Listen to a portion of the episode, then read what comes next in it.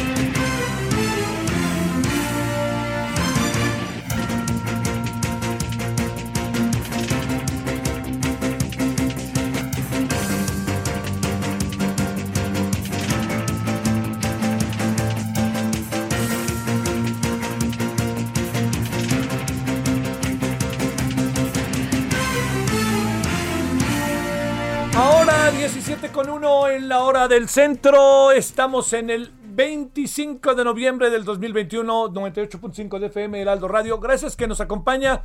Espero que haya tenido un buen día jueves. Es un día muy importante hoy, muy muy importante, porque es un día en que eh, se atiende, se celebra, se protesta, todas las palabras que pudieran ir en esta misma línea en el tema de la violencia contra las mujeres. Ha habido eh, hoy manifestaciones en todo el mundo. El color naranja es lo que define. Hoy la Embajada de Israel estaba informando que eh, su embajada fue iluminada de color naranja. Eh, nosotros ayer platicamos, antier, hace unos días con, con la ONU Mujeres. Llegamos ahí a un acuerdo muy interesante. Vamos a estar todos con el moño color naranja. Eh, lo verá, lo habrá visto usted en la pantalla, ¿no? En nuestra pantalla todo el día, lo va a ver en la noche, lo va a ver eh, aquí, haremos salto en el camino. Son, hoy inician un conjunto de actividades. Eh, muchas mujeres se andan manifestando en el caso particular de la Ciudad de México. Ahí tenemos tres o cuatro de nuestro equipo de reporteros, reporteros, reporteros que están siguiendo el asunto. Y yo creo que este, más allá de que vamos a hablar más adelante con Patricio Lamendi sobre el tema para echar a andar el asunto, yo diría, Román, que yo diría, Román, eso, yo creí que estaba haciendo Orbañanos, por favor, ya acuérdate que soy tu cuate. Oye, yo diría que luego luego entremos con los reporteros, si se puede, ¿no? Que nos vayan contando cómo van las cosas, que cada uno nos diga el, allá qué es lo que están viendo y luego hablamos con Patricio Lamendi. Entonces, si le parece, pues bueno, vamos a empezar.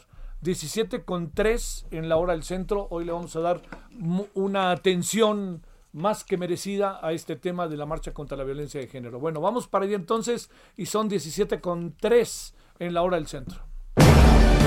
Solórzano, el referente informativo.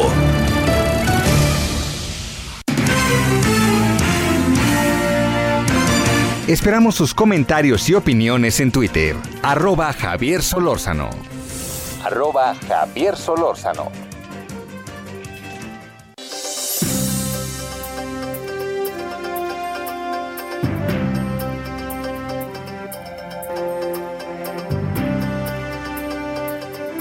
Bueno, a ver, vámonos vámonos entonces eh, agradeciéndole que nos acompañe directamente. Vámonos, Alan, Alan, Alan Rodríguez, exactamente en donde vas, qué es lo que estás viendo y con enorme gusto te saludamos. Buenas tardes, Alan.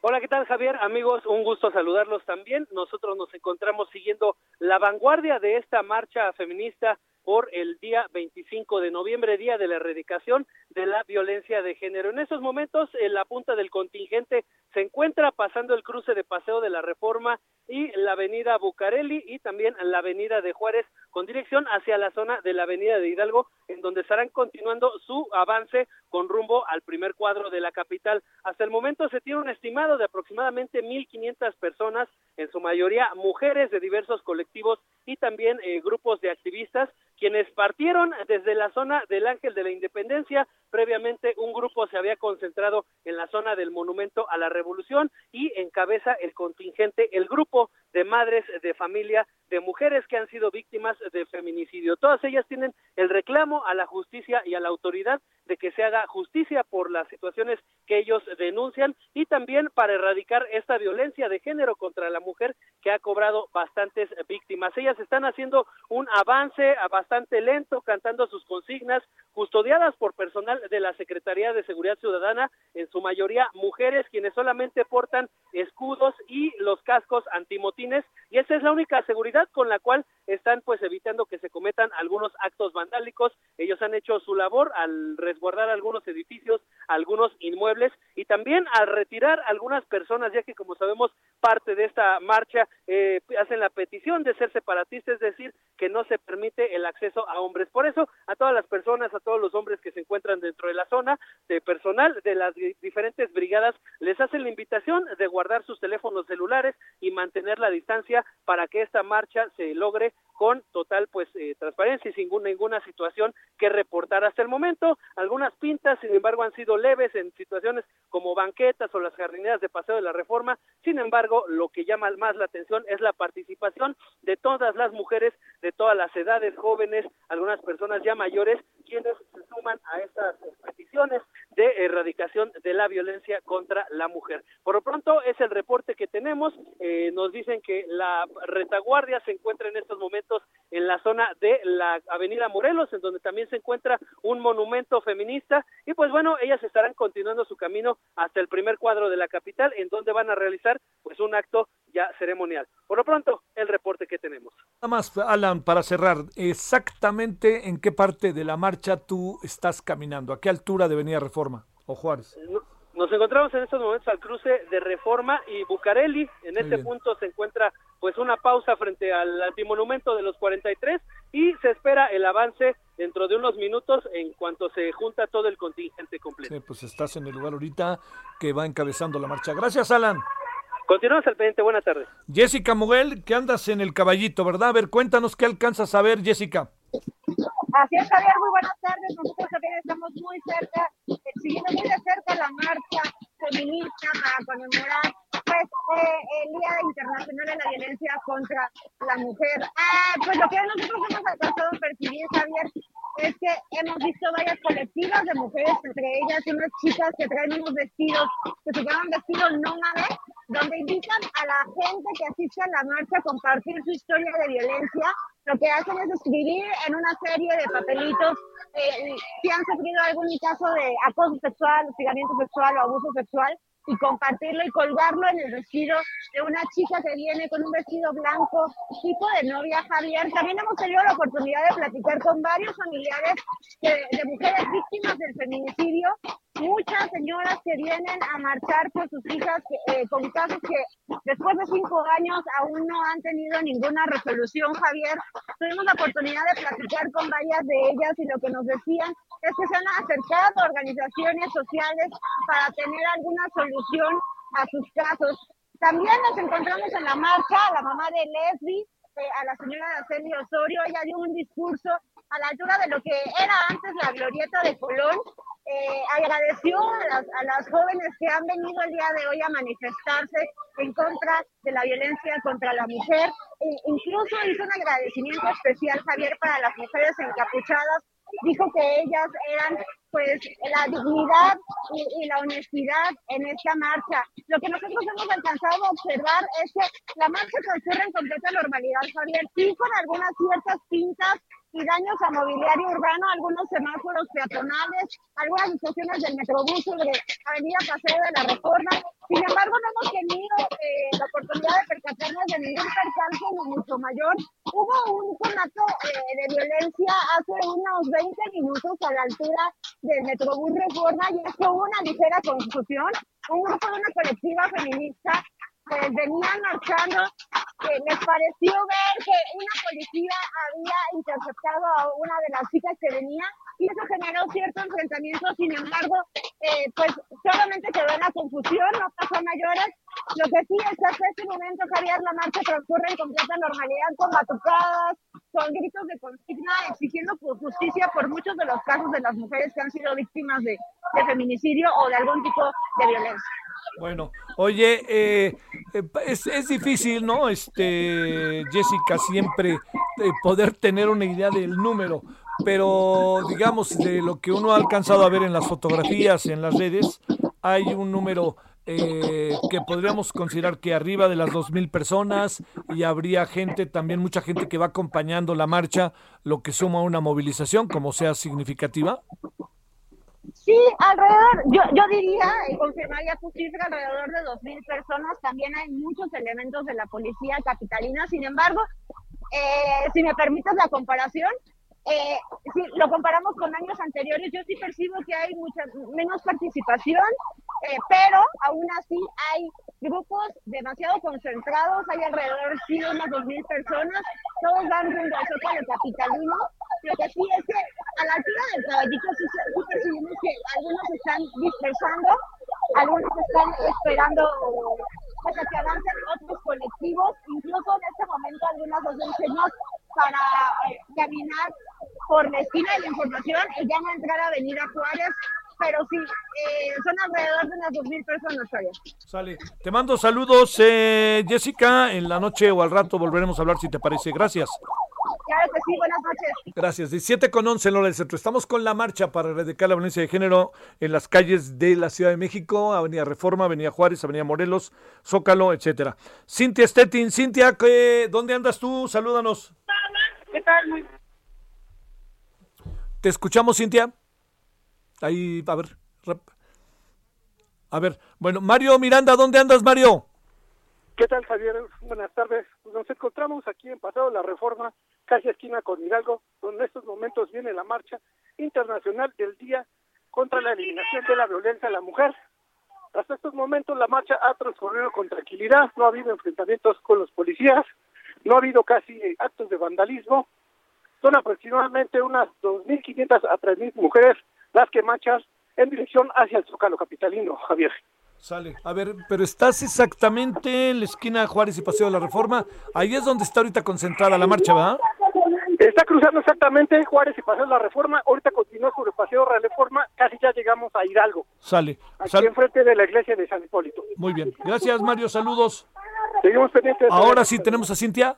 Es que Cintia está en un lugar también ahí muy, muy, este, él, eh, digamos, eh, Mario está en Paseo de la Reforma Hidalgo, eh, que es como una cuadra, dos cuadras más, este, sobre Avenida Reforma.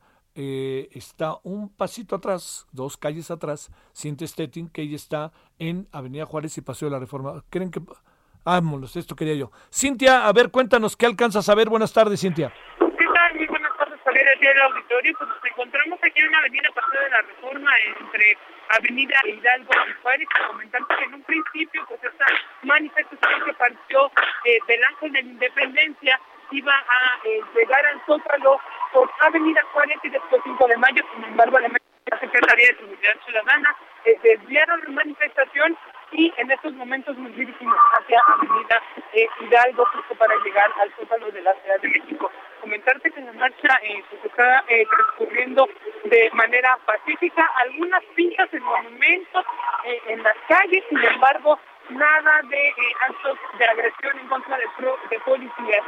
comentarte pues que en este momento seguimos avanzando, hay alrededor de 2.500 personas en esta marcha que inició puntualmente a las 4 de la tarde del Ángel de la Independencia. Es la información que tenemos, Javier. Sale. Bueno, estamos con eso, mi querida Cintia. Gracias. Eh, entonces, en cuatro diferentes lugares hemos estado en los primeros eh, 15 minutos de la emisión de hoy para que usted sepa cómo va la marcha. Ahora, vamos a hacer algo. ¿De qué se trata la marcha? ¿O qué, ante qué estamos? ¿Por qué hay esta movilización? ¿Cuáles son los antecedentes? Patricio Lamendi, doctor en Derecho e integrante de la organización Nosotros, Nosotras tenemos otros datos con usted y con nosotros. Patricia, ¿cómo has estado? Muy buenas tardes. Buenas tardes, Javier. Un gusto saludarte, como siempre. El gusto mío, Patricia. Pati, a ver, este, ¿ante qué estamos? ¿Qué se celebra? ¿Qué se atiende? ¿Qué se festeja? ¿Qué se protesta el día de hoy? Bueno, yo creo que hay que decirlo que es una marcha de protesta eh, con la intención de que se reconozca que la violencia contra las mujeres es una violación a derechos humanos y es, eh, yo diría, equivalente a una pandemia, por lo menos en la región de América Latina. En el caso del mexicano, bueno, yo creo que estamos viviendo tiempos sin precedentes eh, dado el aumento tan tremendo que ha tenido todas las formas de violencia contra las mujeres en México. Y yo diría que frente a un panorama muy poco favorable, porque tenemos pues una respuesta del gobierno comunista, eh, una respuesta que no nos permite eh, vislumbrar una posibilidad de mejora en un futuro cercano. A ver, eh, ¿qué es lo que da antecedente a esta fecha? ¿El caso de las hermanas Mirabal? ¿Qué es lo que da? eh, Sí, sí, da antecedente el caso de Mirabal y el antecedente más grave ha aumentado A ver, eh, Patricia, espérame tantito si no te importa. Eh, vamos a, a retomar la llamada porque estamos teniendo dificultades. Eh, estamos yendo y viniendo con Avenida Reforma, Juárez, Morelos, Zócalo, etcétera, pero también estamos ahorita hablando con Patricio Alamendi, doctor en Derecho, integrante de la organización Nosotras tenemos otros datos, y estamos hablando de qué, por qué hoy, 25 de noviembre, ante qué estamos, por qué la marcha y por qué la ONU, por qué las organizaciones de todo el mundo se detienen el día de hoy. Patricia, eh, est- ¿estamos de vuelta? ¿Me escuchas bien? No, no, no, no, fíjate que no. Andamos ahí con, con problemas, a ver si, si, si podemos, este, porque se oye como que en cualquier momento se va a cortar, ¿no? Entonces sí, se oye pixeleada, como luego decían cuando estaba yo en otro lado. Decían "Es que está pixeleada. Bueno, eh, lo que sí le planteo es que, este, no, no, no se va a poder. No, bueno, eh, vamos, si les parece, eh, bueno, el- el- oiga, hay una película sobre las hermanas Mirabal. Ahorita me acuerdo cómo se llama el título. ¿Sabe quién sale y sale extraordinaria? Como una de las hermanas Mirabal, que es la que echa a andar realmente la toma de conciencia de cómo se quieren aprovechar de ellas y luego cómo las matan de manera brutal en las carreras allí en Dominicana. Este, eh, Salma Hayek. Es una película para ver. ¿Cómo se llama? Ahorita me voy a acordar. Alguien del público se va a acordar. Le he visto como tres veces y no me acuerdo. ¿Cómo puede ser? Este, pero eh, ahí está eh, algo como para, para poder tener una idea. Quizás eh, eh, como tratar de estar ante el antecedente más, más preciso y quizá más, más recreado, que es lo que genera que las mujeres de nuestro país y del mundo estén en ello. En el tiempo de las mariposas, muchas, muchas gracias Daniel. Sí, en el tiempo de las mariposas, que es una muy buena película. Es una película que tiene que ver cómo el dictador, este, el jefe, allá en Dominicana, trata como de lugar de, de propasarse con las mujeres sin importarles en función del cargo y cuando se empieza eh, una de ellas eh, imposibili- imposibilitadas las mujeres para desarrollarse en el términos profesionales y personales una de ellas decide entrar a la, a la escuela de derecho.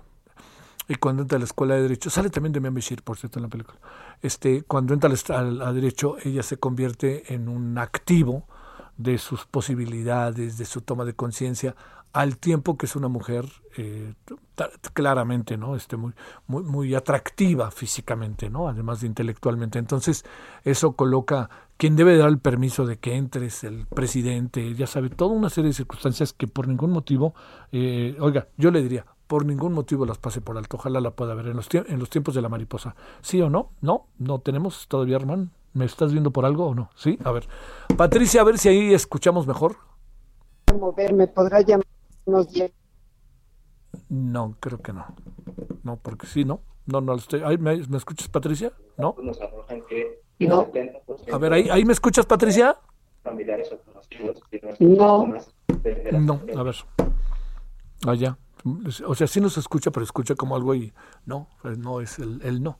Bueno, este, a ver, vámonos con nuestros compañeros a ver qué van viendo. Si te parece, este, insístanle por favor a Patricia a ver si podemos hablar con ella. Bueno, nos vamos, eh, Carlos Navarro. Eh, cuéntanos, Carlos Navarro, ¿qué información tienes para hoy?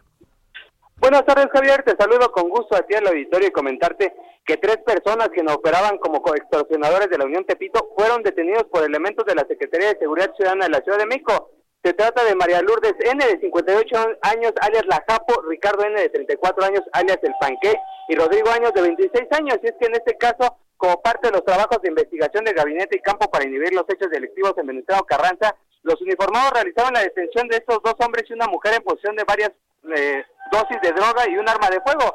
Los policías efectuaban patrullajes preventivos en la colonia penitenciaria donde se percataron de varios sujetos a bordo de una camioneta. Le, eh, los pararon, le realizaron una revisión y les encontraron 170 bolsitas con aparentemente cristal, tres bolsas de marihuana y también arma de fuego con 35 cartuchos útiles. Todos ellos fueron puestos a disposición del Ministerio Público. Y es que, Javier, te comento que esos comerciantes operan en la zona de Tepito, extorsionan a puestos fijos y semifijos, así es que ya están eh, ante el Ministerio Público, vamos a ver si logran vincularlos a proceso porque ya tienen varias investigaciones en su contra. Y también comentarte Javier que previo a la marcha la jefa de gobierno de la Ciudad de México, Claudia Sheinbaum, llamó a una manifestación pacífica, en este caso señaló que las mujeres policías de la Secretaría de Seguridad Ciudadana de la Ciudad de México están para eh, encauzar la marcha, no para reprimir, así es que bueno, ya se está llevando a cabo la marcha, hemos visto ya parte de algunas agresiones eh, por parte del bloque negro, pero se sigue llevando a cabo, aún no llegan al centro histórico de la Ciudad de México y así está parte de la marcha, Javier. Eh, lo que has visto, Carlos, es este agresiones a, a, ¿qué será? Monumentos, a, a, en comercios, etcétera, o también a personas. Ahí cómo vamos. Agresiones a elementos de la Secretaría de Seguridad Ciudadana, Javier. Tenemos un video donde una mujer del bloque negro agrede a una policía que se voltea y la agrede con un martillo por la espalda. El video lo hemos subido a nuestras redes sociales. Ahí se ve claramente cómo trata la policía de controlar la situación que se están jaloneando entre policías y integrantes del bloque negro se voltea y sufre la agresión con un martillo por la espalda, así que sí ha habido agresiones de parte del bloque negro hacia las mujeres policías, a las denominadas Ateneas, Javier. ¿Logró levantar la policía, la mujer policía o no? Sí, sí, fue un golpe por la espalda y yo creo que se aguantó, pero sí, el, el no, golpe no. se ve un tanto duro. Sí, también lo que aguanta. Ahorita, entonces, a ver, cuéntanos, ¿ya está en el portal? Eh, sí, lo hemos enviado al portal y también en mis redes sociales, eh, arroba eh, tv-navarro, ahí lo pueden ver también el video que está causando mucha controversia, principalmente el coraje de algunos eh, usuarios de Twitter que, que, reclaman cómo pueden agredir así en el mismo día de contra la violencia de la mujer, una mujer contra otra mujer, Javier. Te mando un saludo, gracias Carlos Navarro. Hasta luego, buenas tardes. Javier. París Salazar, ¿qué es lo que traes por ahí? Muy buenas tardes, París. Buenas tardes, Javier, amigos, amigos de Heraldo México, siguiendo las actividades del canciller Marcelo Ebrard, donde esta mañana señaló que para construir sociedades justas y la paz mundial pasa por liberar a las mujeres de todo tipo de violencia. Y es que durante su mensaje en la inauguración del conversatorio con los galardonados del Premio Nobel en América Latina, Marcelo Ebrard dijo que para eliminar la violencia contra las mujeres debe ser una convicción permanente de la sociedad y del gobierno.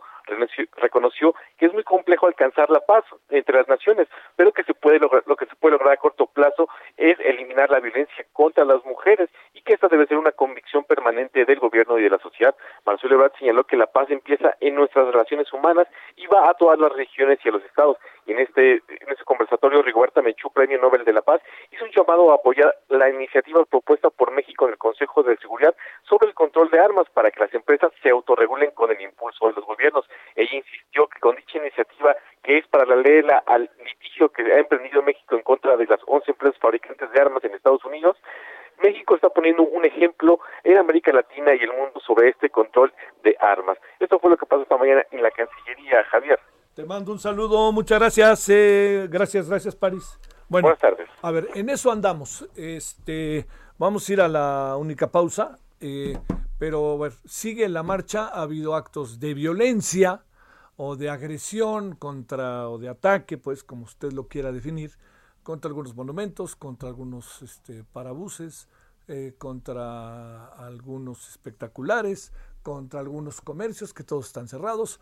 Pero yo le diría que está muy claramente definida la estrategia de un grupo de, mujeres que, piensan que esa es el, la estrategia que deben de llevar a cabo en la marcha y hay muchas otras que piensan que hay que protestar caminando, marchando, arengando, gritando, protestando. Entonces, en eso andamos, que no es muy diferente de lo que hemos visto en los últimos años. Lo más importante es que esto que estamos viendo se ha atendido, ¿no? Esa es la clave. Pausa.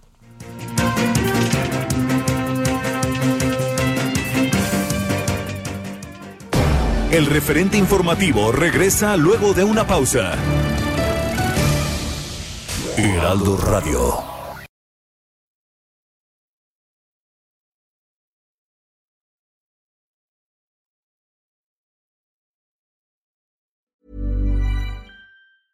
Ready to pop the question? The jewelers at BlueNile.com have got sparkle down to a science with beautiful lab grown diamonds worthy of your most brilliant moments. Their lab grown diamonds are independently graded and guaranteed identical to natural diamonds, and they're ready to ship to your door. Go to Bluenile.com and use promo code LISTEN to get $50 off your purchase of $500 or more. That's code LISTEN at Bluenile.com for $50 off. Bluenile.com code LISTEN.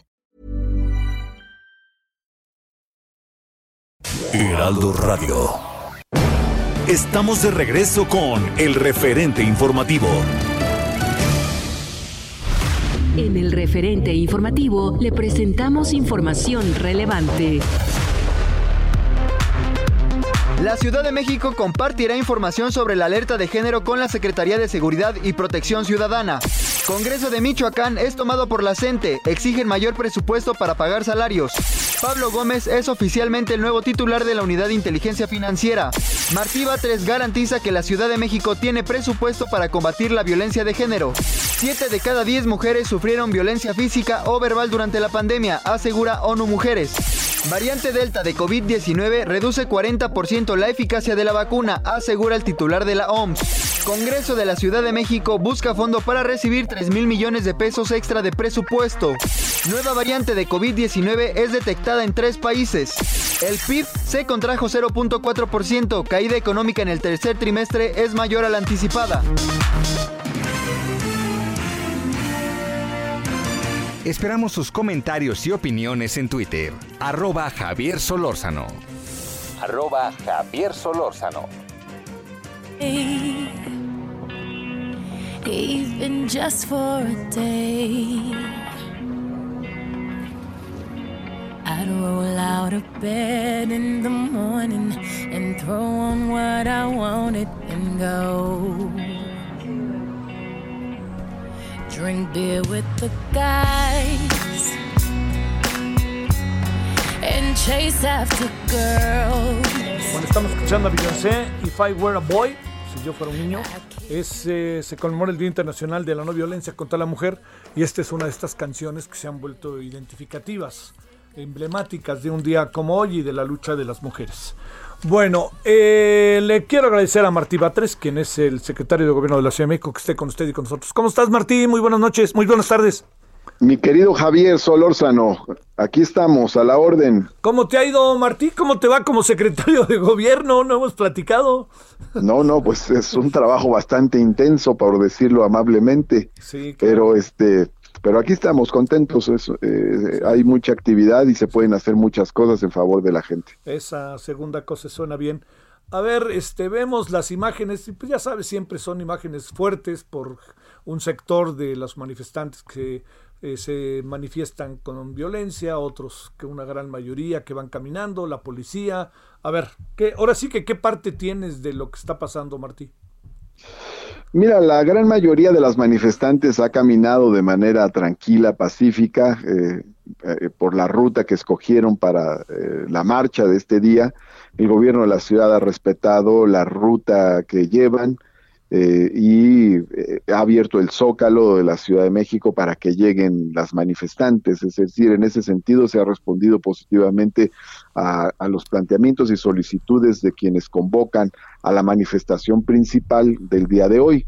Eh, no obstante, hay otros grupos que se han convocado en diversos momentos y en diversos puntos que son grupos más pequeños de activistas. Sin embargo, eh, acuden a la movilización con martillos, mazos, tubos, cadenas y que pues son herramientas que pueden dañar a otras personas. Eh, al salir la manifestación de, del Monumento a la Revolución, eh, rompieron vidrios de banca firme. un poquito más adelante, este grupo de activistas con mazos y martillos golpearon a policías, les arrebataron varios escudos, que traen ellas eh, los, van portando a lo largo de la marcha. Y este ha habido algunos otros eh, incidentes eh, también como este pues la ruptura de varios semáforos o este se han arrancado también algunas señalizaciones que se encuentran sobre los camellones de reforma. Ahora bien este de todas maneras, eh, la policía en general, pues, eh, ha mantenido la calma, la serenidad. No es fácil, y sin embargo, se ha portado muy bien la policía, ¿no? No, no ha agredido a nadie y, no obstante, sí ha recibido muchas agresiones de las manifestantes. De estos, de estos grupos de activistas específicos. ¿Qué esperan, este Martí, que pase cuando lleguen al Zócalo, siendo que pues bueno, está Palacio Nacional, está Palacio de Gobierno. ¿Qué, esperan que pueda pasar? Y eventualmente se podían que se podrían quedar ahí o algo así. ¿Qué, qué, diagnóstico tienes ahorita? Bueno, mira, eh, más o menos yo creo que es un escenario parecido al de la marcha del 28 de septiembre pasado. Hubo otra marcha feminista con motivo de, de la acción global por un aborto este, libre y seguro y eh, llegaron al Zócalo, la mayoría de las manifestantes hicieron un meeting en la parte central de, la plancha del Zócalo. El Zócalo es un espacio mucho más grande que el número de manifestantes que llegan, no obstante, pues se manifestarán ahí libremente. Y este, hay algunas activistas que posiblemente quisieran este, dirigirse hacia, hacia este, el Palacio Nacional para realizar algún tipo de, de agresión. Ah. Este, hay eh, frente a Palacio hay unas vallas de esas de de, mm, de bolillo, de, de, popote que, que, se pusieron y detrás de las vallas hay una hilera de mujeres policías resguardando. Eh, la vez pasada en esta movilización del 28 de septiembre, estas activistas que te menciono este, fueron quitando las vallas hasta llegar a enfrentarse directamente con las policías y, golpearon con unos largos tubos que traían, que parece que son de esos tubos que sostenían señalizaciones, golpearon a las, este, a las policías durante largo rato, ¿no? Es así como culminó aquella eh, movilización el otro día. Em, son hechos que de alguna manera merecen una reflexión eh, más allá de las esferas públicas y de los, y de los propias de las propias activistas creo que la sociedad debe reflexionar sobre esto. Este día es un día mundial de lucha contra la violencia hacia las mujeres y estos grupos convierten esta jornada en una jornada pues opacada por acciones violentas, en una paradoja tremenda en la que se lucha contra la violencia con actos de violencia por parte de algunas personas, que no son la mayoría, pero ocupan mucho el espacio informativo. Oye, pero este, esta paradoja que apuntas es una paradoja que en muchos países se repite, ¿no? Este, da la impresión de lo que hemos podido ver de las marchas hoy que, que está igual, ¿no? Divididos grupos, aquellos que se manifiestan pacíficamente y los que se los que se manifiestan de manera más este, agresiva, ¿no? No en todos lados en el mundo, ¿no? Digamos, hay, hay varios, hay algunos puntos, ¿no? Sí. Eh, pero hay muchos países donde no, no ocurren estas movilizaciones con esta intensidad de violencia. ¿Qué, ¿Qué es lo que pasa al final de la marcha? ¿Se hace digamos, hay la posibilidad de que se vayan a sentar a platicar contigo, con la jefa de gobierno, o con alguien de presidencia, o qué es lo que sucede cuando traen toda una serie también de protestas, pero de quejas bien fundamentadas de asuntos muy concretos, ¿no? Pues nosotros estamos abiertos a platicar. De hecho, Ajá. nos gustaría tener contactos con más grupos. Muchos de estos grupos no tienen un, un rostro público precisamente por su propia naturaleza, pero sí nos gustaría tener más contactos con, con, estos grupos y saber en qué podemos nosotros eh, a- ayudar a resolver determinadas causas. Sí. Hay, un, hay una actividad muy intensa en torno a estos temas. De hecho, el gobierno de la ciudad y la Fiscalía de Justicia no han dejado de tomar decisiones. Por ejemplo, se creó una fiscalía especializada en feminicidios, por un lado. La atienden mujeres y, y varias de estas mujeres son mujeres que formaron parte de movimientos feministas. Tenemos, por otro lado, un banco de ADN de agresores sexuales. Es una cosa novedosa y muy fuerte. Más fuerte aún, hay un registro público de agresores sexuales. Tú te puedes meter a una página de internet y ves todos los nombres de todos los que están condenados por algún delito sexual en contra de las mujeres y ahí aparece su nombre, su foto y el delito que cometieron. Eh, existe en la Ciudad de México la alerta de género que fue asumida voluntariamente por el gobierno de la Ciudad de México, porque muchos gobiernos se resisten a emitir la alerta de género porque consideran que es como un agravio a su gobierno. Y en cambio el gobierno de la ciudad dijo, va la alerta de género porque hay que intensificar acciones y con la alerta de género se han tenido pues muchos resultados. Ayer dio a conocer la eh, fiscal de justicia que a lo largo de esta administración han sido vinculados a procesos siete mil agresores de mujeres con delitos de, más, de la más diversa índole. Están en la cárcel ses- 77 feminicidas y también están en la cárcel más o menos 900 violadores sexuales. Es decir, pues sí ha habido acción, ha habido acción de, la, de las autoridades, eh, tanto del gobierno de la ciudad como de la Fiscalía de Justicia de la Ciudad de México en la lucha pues contra la violencia hacia las mujeres. No hay impunidad. Es- aquí se castiga, hay un agresor y tiene una sanción, tiene una consecuencia. Y eso ha redituado en una disminución del fenómeno del feminicidio que ha disminuido en un 25% el caso de feminicidios de 2019 a la fecha. Martí Batres, te mando un saludo y a ver en qué acaba. Supongo que esto terminará 8 o 9 de la noche, por ahí así, o un poquito más, ¿no? Más o menos Sí. eh, termina como a las 7, 8, Ajá. una vez que, que ya este, se va la luz. Sí. Este, pues ya cada quien se va a su casa. Y por cierto, el gobierno de la ciudad, eh, pues a pesar de que tiene una postura muy crítica respecto de estos actos eh, de, de vandalismo, de violencia, eh, de todas maneras miramos el fenómeno como un fenómeno social, no como un fenómeno este, delictivo. O Sí. sea, es decir, sabemos que es un fenómeno social, lo vemos como un fenómeno social, pero no dejamos de insistir en que deben ser pacíficas las movilizaciones. Muchas gracias, Javier. Te mando un abrazo. Hasta luego, Martí Batres, secretario de Gobierno de la Ciudad de México. 17.41 en la hora del centro. Solórzano, el referente informativo. Bueno, vamos eh, con un asunto que también tiene que ver con la violencia. O sea, no perdamos de vista que la marcha de hoy, como fuera, como se manifestara, es por la lucha por erradicar la violencia de género en el país. Hay otra violencia allá en Zacatecas que cada vez está agudizándose más con nuevo gobierno o con el gobierno anterior. Bueno, David Saucedo, especialista en seguridad pública. ¿Cómo estás, David? Buenas tardes. ¿Qué tal, Javier? Qué gusto saludarte a ti, el auditorio, a tus órdenes. ¿El presidente servirá algo de que vaya después de que le han puesto al, al Estado eh, durante días, este, diferentes días, eh, ocho y hasta nueve personas colgadas en los puentes de las ciudades como Cuauhtémoc? Mira, eh, no sé si te generó la misma impresión, pero me- al ver este anuncio, escuchar el, anuncio del presidente en la mañana, eh, me da la sensación de que esta película ya la vi, eh, por lo menos en no. Michoacán, Sí, en Guanajuato, no, sí. en donde se anuncia un despliegue impresionante de efectivos de la Guardia Nacional, del Ejército, pero lo que hemos visto eh, en, en este sexenio es que hacen operativos de presencia disuasiva, es decir, una presencia de saturación eh, que da evidentemente una sensación de alivio en la ciudadanía, pero que no impacta definitivamente en los índices de, homicidio doloso.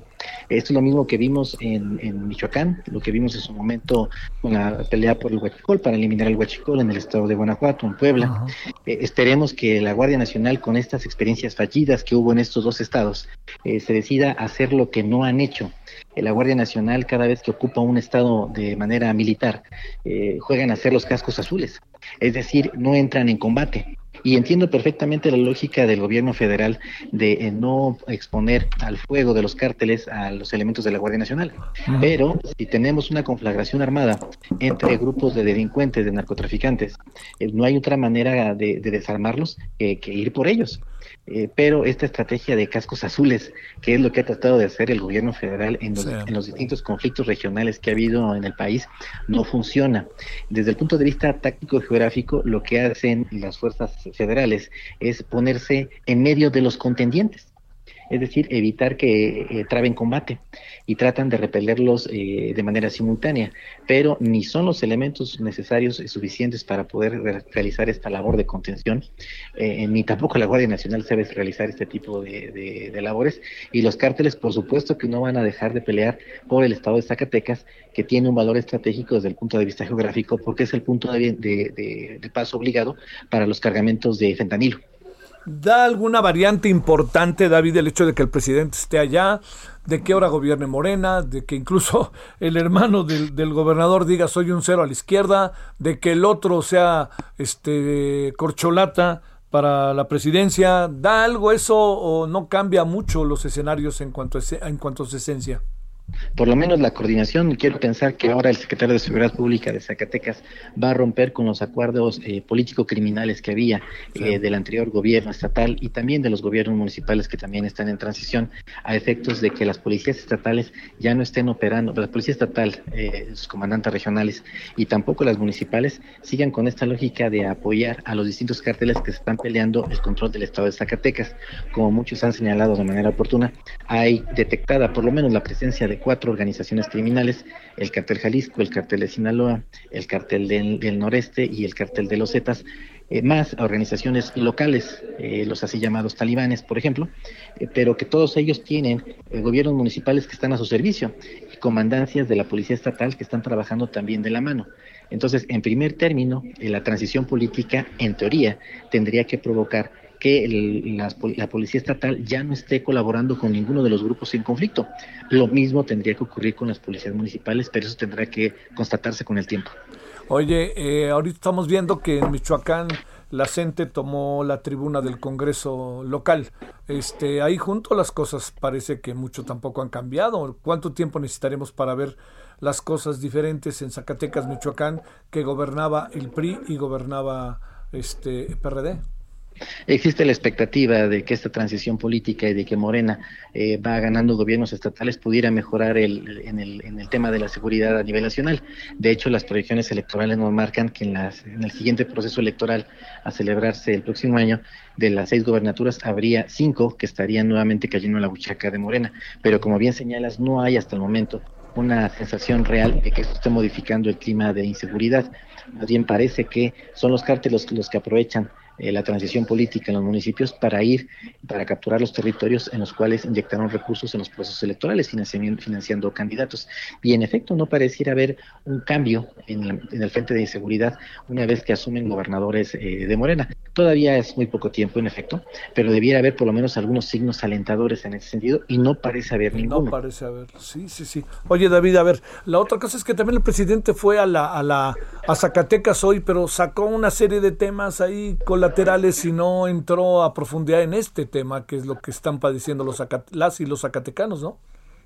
Pues sí, me parece que lo ha de haber discutido de manera más amplia en la reunión de seguridad que entiendo se realizó en la zona militar, ah. en donde fueron convocados varios integrantes. Hay poca información, a mí me llegaron dos, tres comentarios en este mismo sentido. Eh, algunos alcaldes manifestaron la necesidad de que se remueva a los comandantes de policía que todavía tienen el control de, sus de las eh, corporaciones municipales. Eh, se pidió también la depuración de la policía estatal.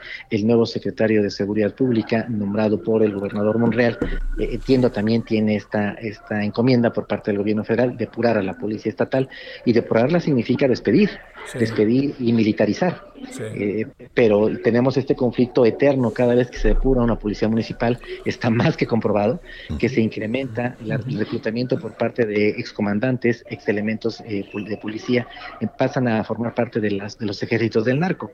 Entonces, cada vez que en algún estado anuncian la depuración de la policía, ya me da miedo, Javier, porque eso implica que va a haber más ex policías trabajando con los narcos. Híjole, híjole. Oye, a ver, una, este, una, una más ahí, te pregunto, este, David, eh, el asunto está también en que es cierto lo que dijo el hermano, ¿no? Dijo, yo soy presidente municipal de Fresnillo y ahí las cosas están terribles y ni siquiera me convocaron. Más allá de los líos familiares, pues algo tiene de razón, ¿no?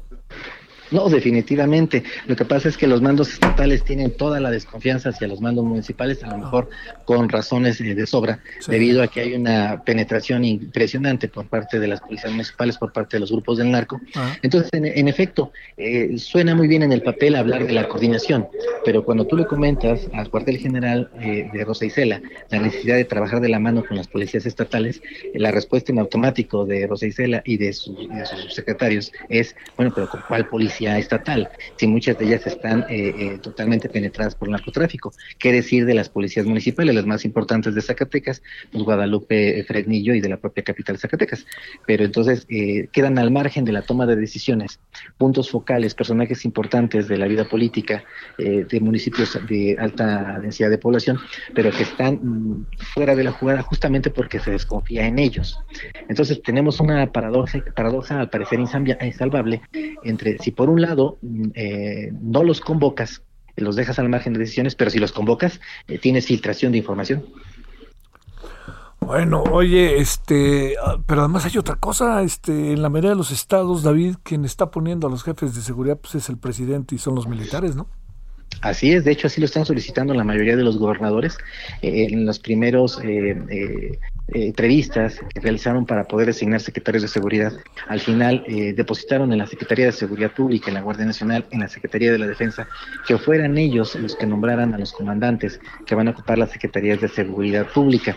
Pero viene un problema todavía mayor, Javier, los fiscales que se encuentran ahorita en los estados, este, que no tienen esta misma extracción, suelen estar en ruta de colisión con los secretarios de Seguridad Pública, funcionan, realizan funciones complementarias, unos de Procuración de, Justicia y otros de Seguridad Pública.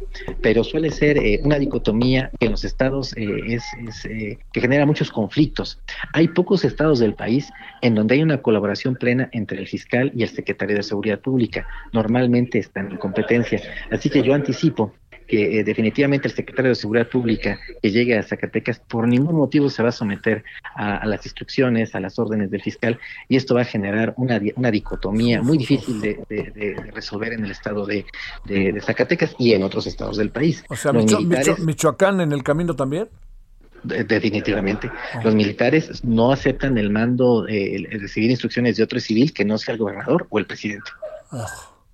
Bueno, este, híjole, tendrá utilidad. Bueno, claro, ¿no? Simplemente te, vas para allá y colocas todos los medios de comunicación hacia allá por lo que convoca el presidente.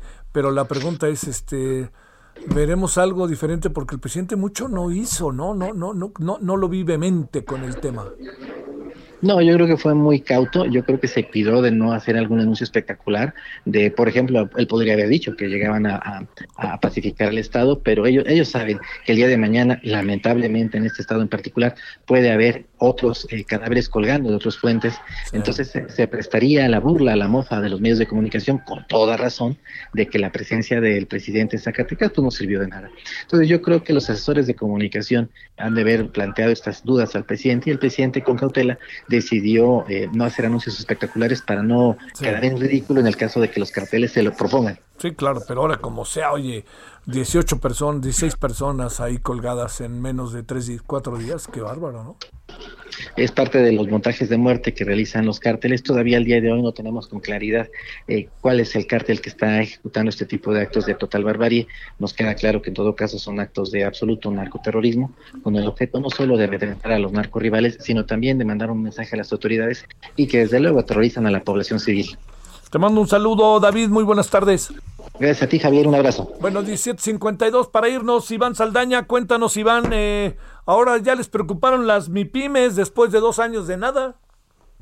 Así es, Javier, amigos del auditorio, buenas tardes. Pues eh, precisamente el tema se tocó hoy en la comparecencia de la secretaria de Economía, Tatiana Cloutier, frente a Comisiones Unidas de la Cámara de Diputados, en donde primeramente aseguró que la economía del país se recupera frente a la crisis agravada por la pandemia del COVID-19 e incluso a niveles previos en la emergencia sanitaria. Ahí fue también cuando aprovechó para que en este arranque de su comparecencia aprovechó para informar a los legisladores eh, que van, eh, bueno, más bien les propuso a los legisladores, les llevó una iniciativa de reforma al Código de Comercio para obligar a los grandes a las grandes cadenas comerciales a que no se retrasen con los pagos a sus proveedores de eh, micro, pequeñas y medianas empresas, las MIPIMES, fijando como un plazo de 20 días. El texto de la iniciativa fue presentado ante los legisladores este jueves eh, a su consideración para que dijo lo adopten y lo presenten a la mesa directiva como suya a fin de que pues inicie su proceso legislativo. La, la comparecencia, Javier, fue en un tono más bien de confrontación entre eh, la secretaria de Economía con los diputados, sobre todo del PAN, de MC y del PRD, quienes cuestionaron diversos temas como la inflación, también la falta de apoyos a las MIPIMES, entre eso pues respondió, eh, informó sobre esta iniciativa y pues también eh, cuestionaron la política económica de este gobierno. Eh, comentarles también nada más por último Javier al auditorio que eh, también eh, Tatiana Cloutier defendió incluso eh, en parte la reforma eléctrica del presidente Andrés Manuel López Obrador solamente en el tema del medio ambiente de las energías limpias dijo que no está eliminando la política de energías limpias. Bueno, gracias Iván. Buenas tardes. Más o menos le fue a la secretaria de Economía. Bueno, oiga, ya nos vamos. Se siga la marcha, sigue el tema. Ahí va a estar. Eh, hablaremos de ello en la noche y de otros asuntos. 21 horas en hora del centro, la televisión, el referente con su servidor Javier Solórzano. Todavía hay tarde, pásela bien. Adiós. Hasta aquí, Solórzano, el referente informativo. Heraldo Radio, la HCL se comparte, se ve y ahora también se escucha. Want truly hydrated skin? Medocia's Body Care Breakthrough Hyaluronic Body Serum. It's clinically proven to increase hydration by 161%. It's lightweight, fast absorbing, and delivers 24 hours of hydration for silky smooth skin without any sticky afterfeel. Treat your skin to clean, vegan skincare from Osea. Get 10% off your first order with code SUMMER at OseaMalibu.com. That's O S E A Malibu.com code SUMMER.